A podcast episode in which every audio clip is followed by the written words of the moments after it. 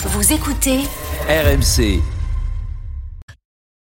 Bienvenue sur RMC, soyez les bienvenus, il est 8h23, la Story Sport avec Arthur Jean. Bonjour Arthur. Bonjour. Parlons rugby avec ce chiffre ce matin, 212. Ils sont 212 anciens joueurs internationaux à avoir intenté une action en justice contre leur fédération et contre World Rugby, la fédération internationale. Ces joueurs qui reprochent aux instances dirigeantes de ne pas avoir mis en place des mesures suffisantes pour protéger leur santé et leur sécurité. Oui, on le savait hein, depuis plusieurs années, ces commotions cérébrales au rugby, c'est un véritable problème. Mais cette fois-ci, on pourrait bien arriver à un tournant de la lutte contre ce fléau-là.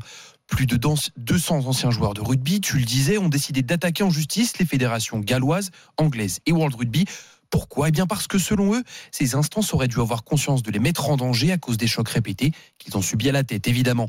Finalement, ce qu'il faut savoir, c'est que ce genre d'action collective, ça ne surprend plus personne dans le monde du, rugby, et ça devrait même être de plus en plus fréquent.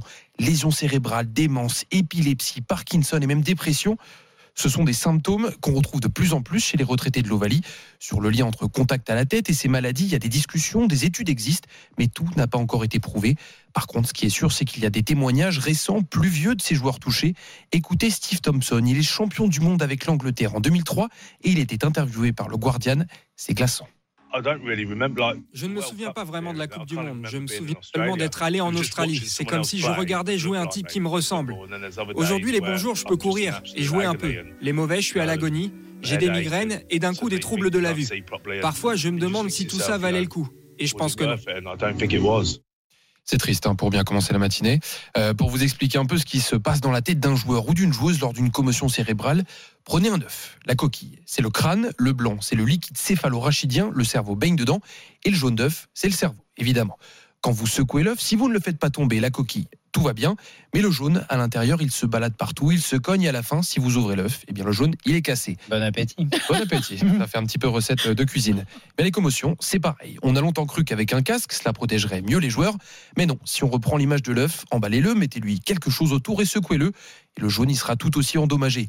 Niveau protection, le rugby mondial, par contre, il progresse, il essaye des choses. Par exemple, baisser la limite de plaquage en dessous de la taille, les protège-dents connectés, et oui, ça existe, qui envoient des infos en temps réel au staff des équipes.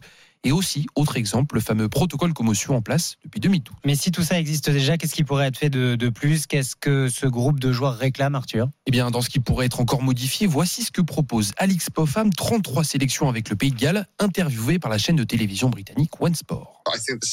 Je pense que les saisons sont trop longues. Elles durent entre 10 et 11 mois. Les joueurs n'ont pas le temps de se reposer, leur corps comme leur cerveau. Et ce que je dis souvent, c'est d'agir sur ce qu'on peut contrôler. La semaine, nous devrions réduire le nombre de contacts à l'entraînement. Cela fait 13 ans que la NFL a déjà mis en place ce genre de mesures. La NFL, c'est la Ligue américaine de football américain, évidemment, elle qui a à peu près 10 ans d'avance sur le monde du rugby là-dessus. Et si vous voulez comprendre pourquoi, n'hésitez pas à jeter un coup d'œil au film Seul contre tous avec Will Smith. Il est assez exceptionnel sur la question. Bref, pour montrer que ça touche tout le monde, je voulais vous raconter quelque chose ce matin. J'ai une petite sœur, elle a 19 ans, elle fait du rugby à très haut niveau. Et pourquoi je vous parle de ça?